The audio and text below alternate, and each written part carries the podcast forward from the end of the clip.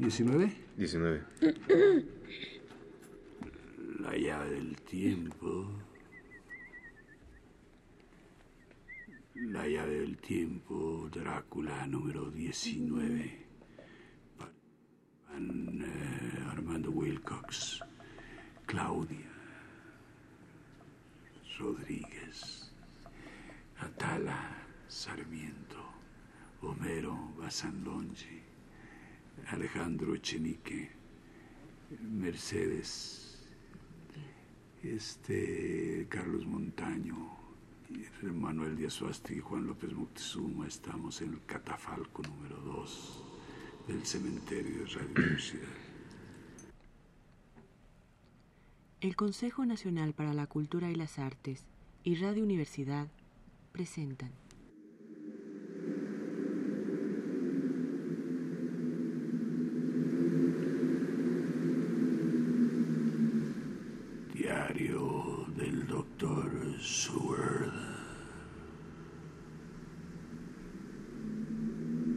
Van Helsing, sosteniendo la vela en alto para poder leer las placas de los ataúdes, comprobó cuál era el féretro de Lucy. Me retiré hacia la puerta, pero el profesor no se detuvo un instante. Acerró la funda de plomo a lo largo de uno de los lados. Cuando llevaba cerrados unos dos pies, siguió transversalmente y luego por el otro lado. Cogió el borde del trozo aserrado y lo dobló hacia los pies del ataúd, y acercando la vela a la abertura, me hizo una seña para que me asomase. Me acerqué y miré. El ataúd estaba vacío.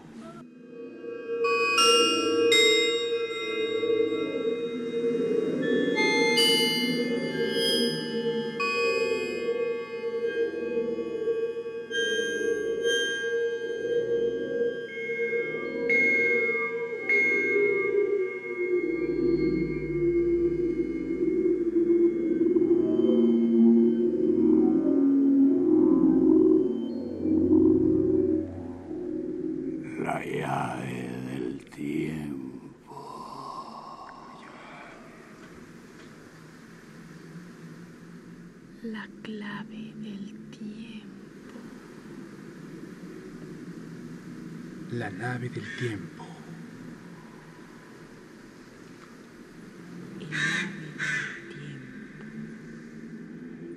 La obra maestra de Bram Stoker.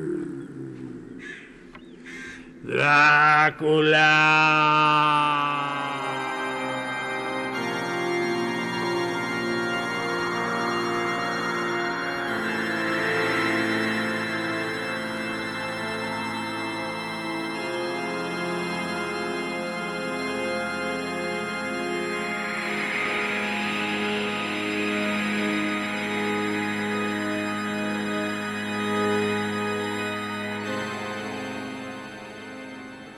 Ataúd estaba vacío.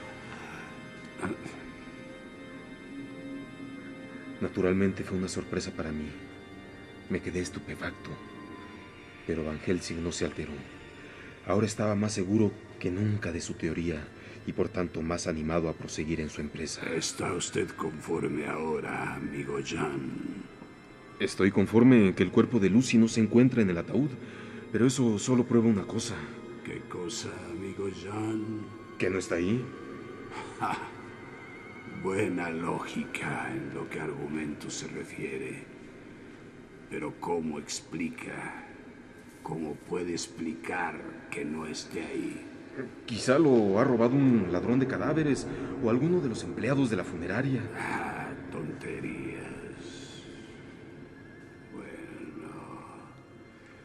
Habrá que encontrar una prueba más. Venga conmigo. Colocó la tapa del ataúd otra vez. Recogió todas sus cosas y las guardó en el maletín. Apagó la vela de un soplo y la metió en el maletín también. Abrimos la puerta y salimos. El profesor cerró con llave. Acto seguido me la atendió diciendo, Quiere guardarla usted. Así estará más seguro. La llave no significa nada. Puede haber duplicados. De todas formas, no es difícil abrir una cerradura de esa clase. El profesor no dijo nada. pero se guardó la llave en el bolsillo.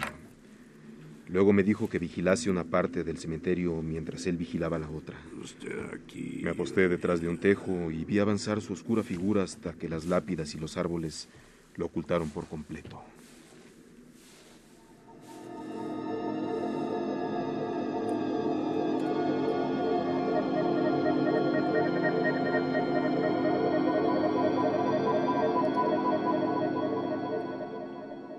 Fue una vigilancia solitaria.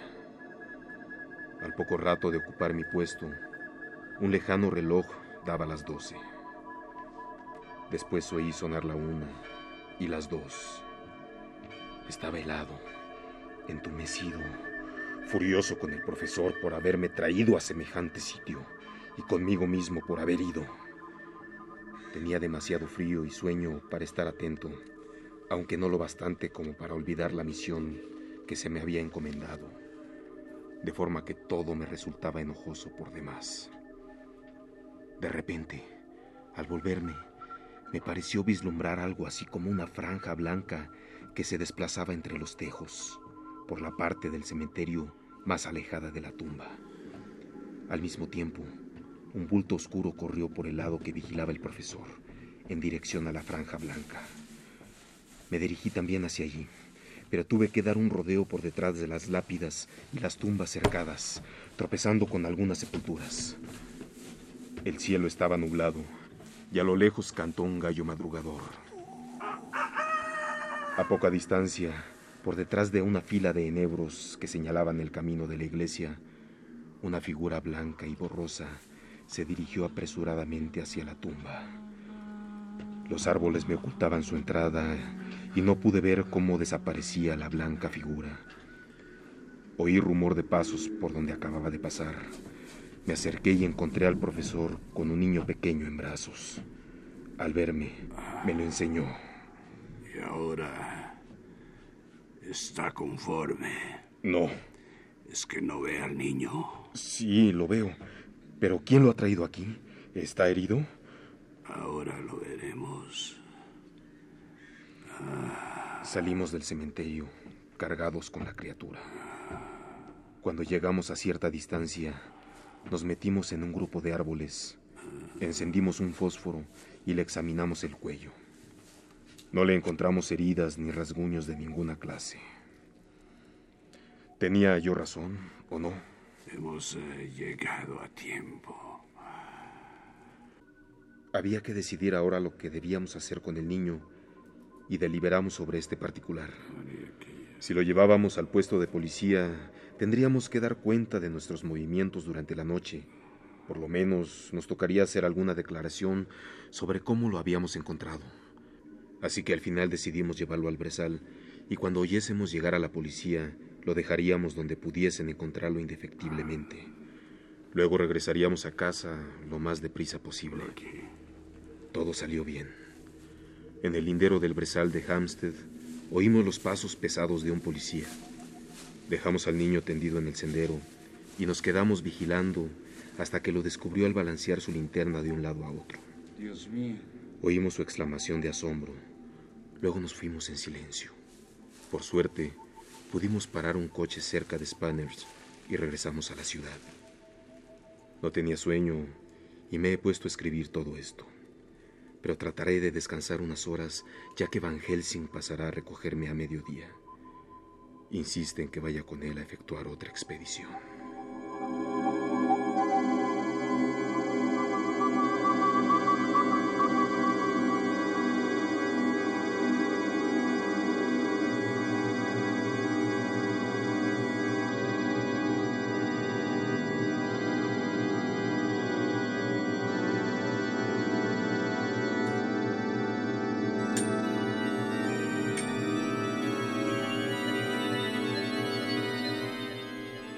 Se hicieron las dos antes de que se nos presentase una ocasión para introducirnos.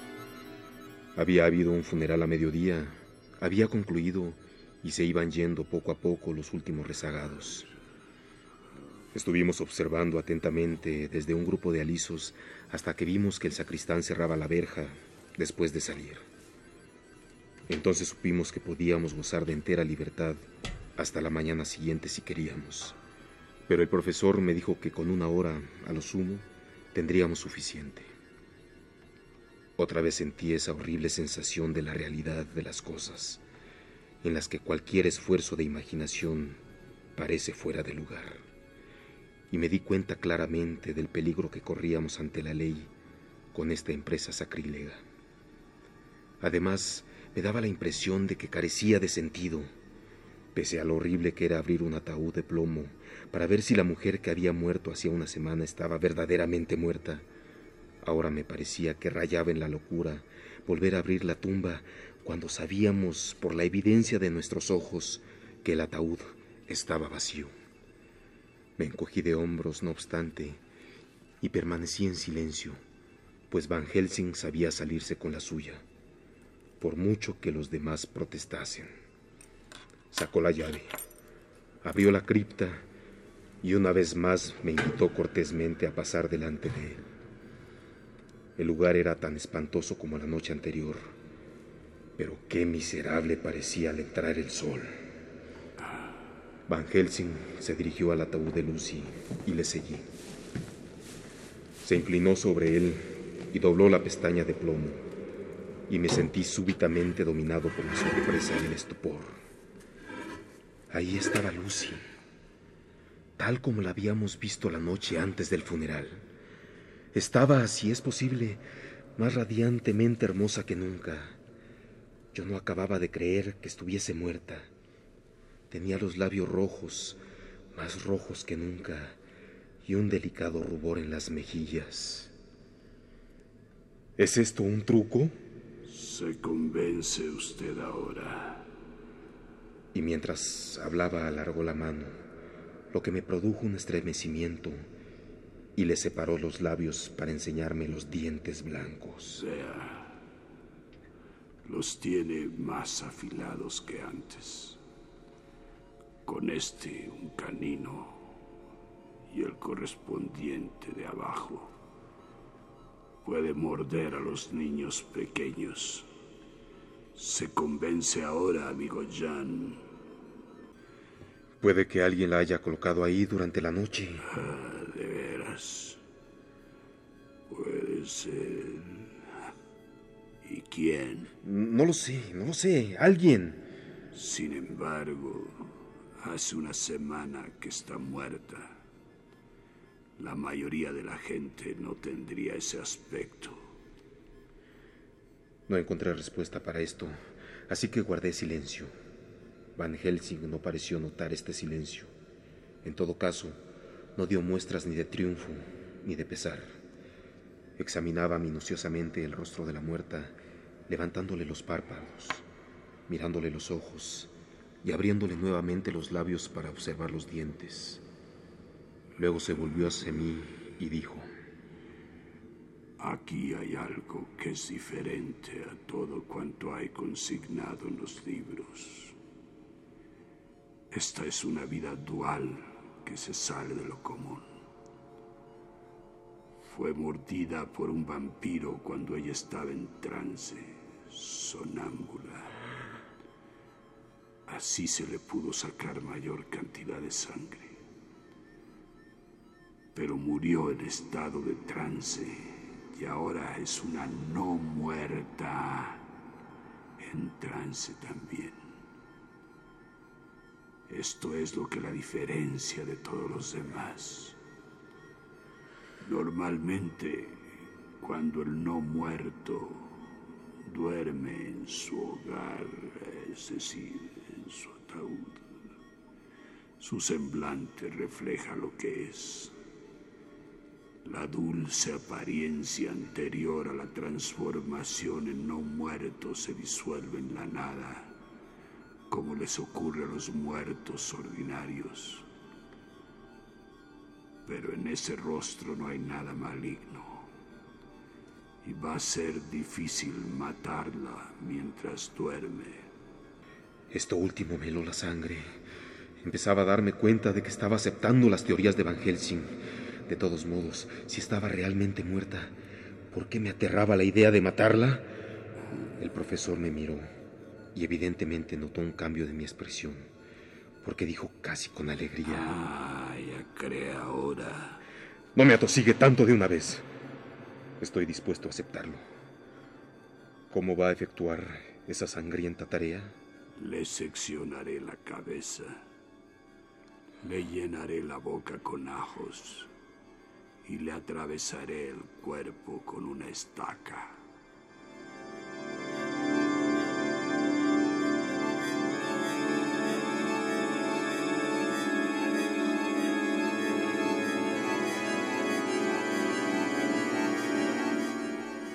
Me estremecí ante la idea de mutilar el cuerpo de la mujer que había amado.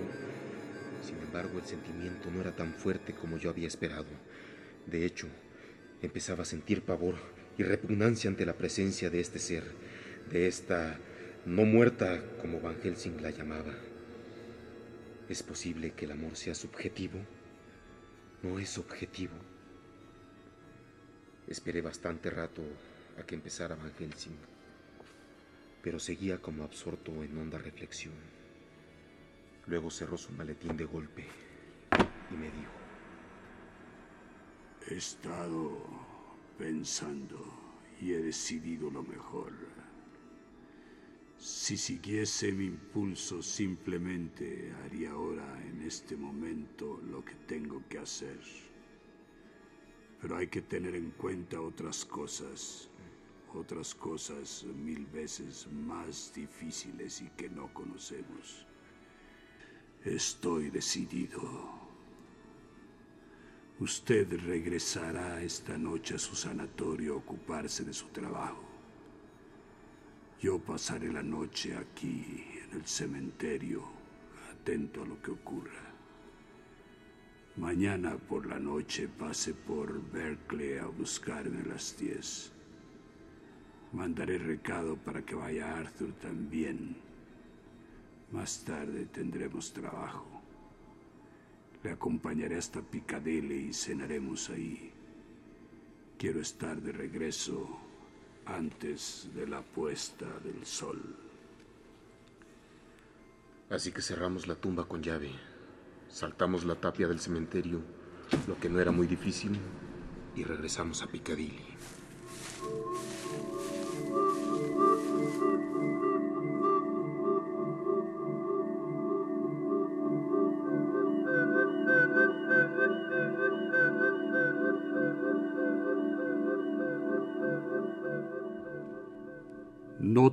Nota dejada por el Dr. Van Helsing en su casillero del Hotel Berkeley, dirigida al Dr. John Seward y no entregada.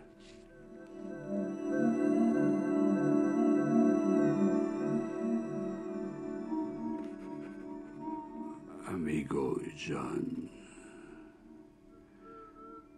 le escribo estas líneas por si sucediese algo. Voy a ir solo a vigilar el cementerio. Procuraré que la no muerta, la señorita Lucy, no salga esta noche. Pondré ciertas cosas que no le gustarán. Flores de ajo y un crucifijo. Cosas que le impedirán salir de la tumba. Es una no muerta reciente y se mostrará dócil. Sin embargo, estos objetos solo pueden evitar que salga, pero no obligarla a permanecer en el ataúd si siente mucha necesidad de sangre, mucha ansiedad porque entonces el no muerto se desespera y busca la vía de menos resistencia, sea esta la que sea. Vigilaré toda la noche hasta la puesta de sol, hasta el amanecer. Y si hubiese algo más que averiguar, lo averiguaré. En cuanto a Lucy, no creo que le ocurra nada, pero ese otro, ese otro, a causa del cual se ha convertido en una no muerta, ahora tiene poder para encontrar la tumba de ella y buscar ahí protección. Ese otro, ese otro es mi enemigo. Ese otro es el representante de Satanás. A ese otro es al que yo debo destruir.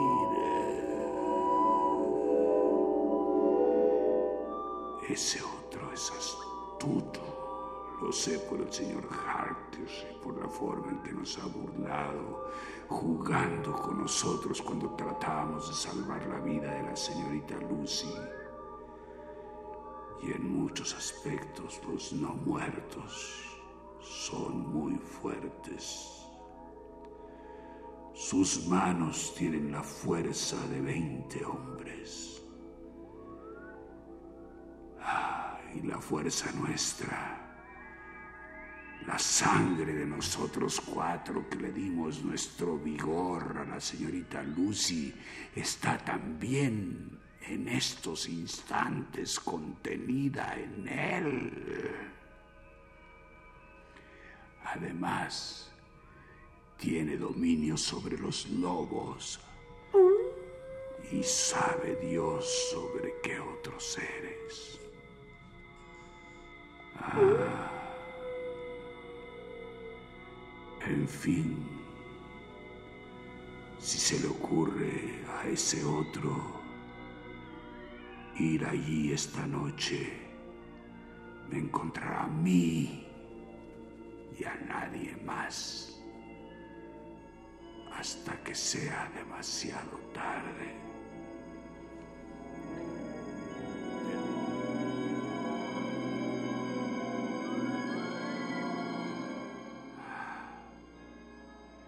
Pero puede que no intente dar ese paso.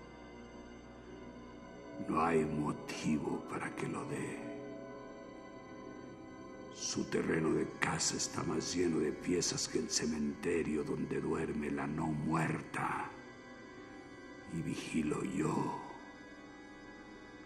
un anciano. No obstante, le escribo todo esto por si acaso. Recoja los documentos que adjunto, los diarios de los Harkers y demás, y léalos. Busque luego si yo desaparezco a ese gran no muerto, al responsable de todo, al enviado del demonio. Córtele la cabeza y queme su corazón o atraviéselo con una estaca a fin de librar al mundo de esa amenaza. Y si es así, adiós para siempre.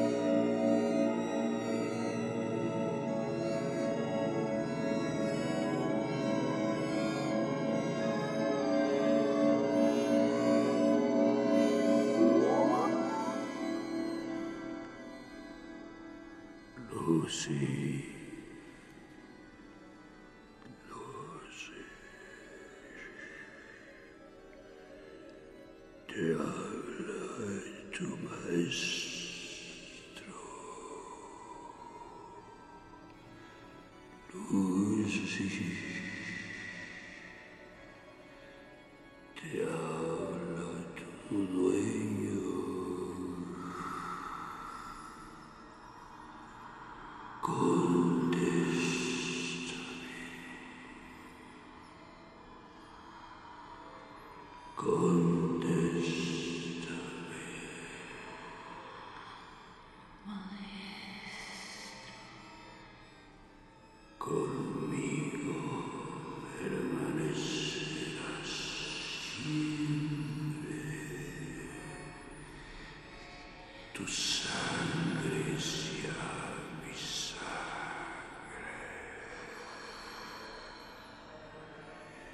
Tu cuerpo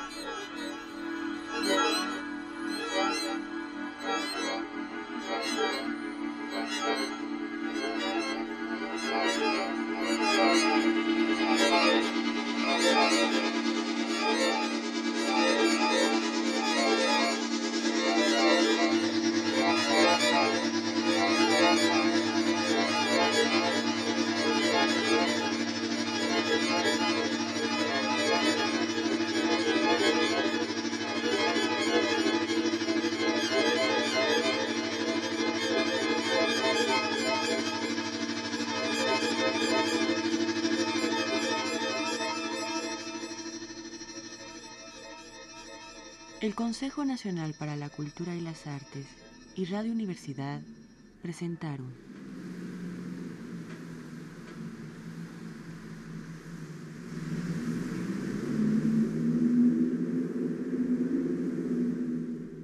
La llave del tiempo.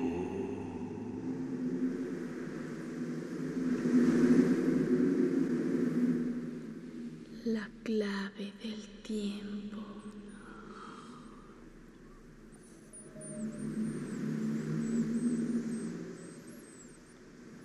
La nave del tiempo.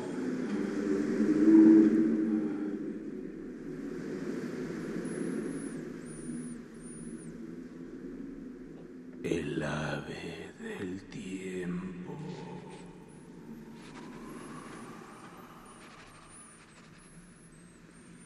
La obra maestra de Bram Stoker.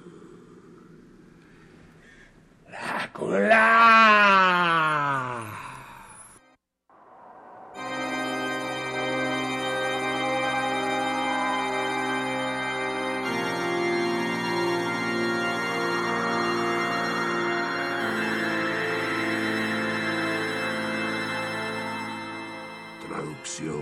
Francisco Torres Oliver, ediciones BZ, libro amigo.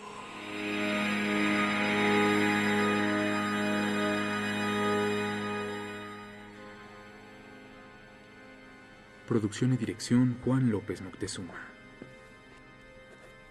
Musicalización Manuel Díaz Suástegui. Música original de Manuel Díaz Suástegui y Emiliano de la Vega. Como el Dr. Seward, Armando Wilcox, como Lucy Westenra, Claudia Rodríguez, como el Dr. Van Helsing, Juan López Moctezuma. Como Drácula. Juan López Moctezuma. Locución. Atala Sarmiento. Y Homero Bazán Lonri.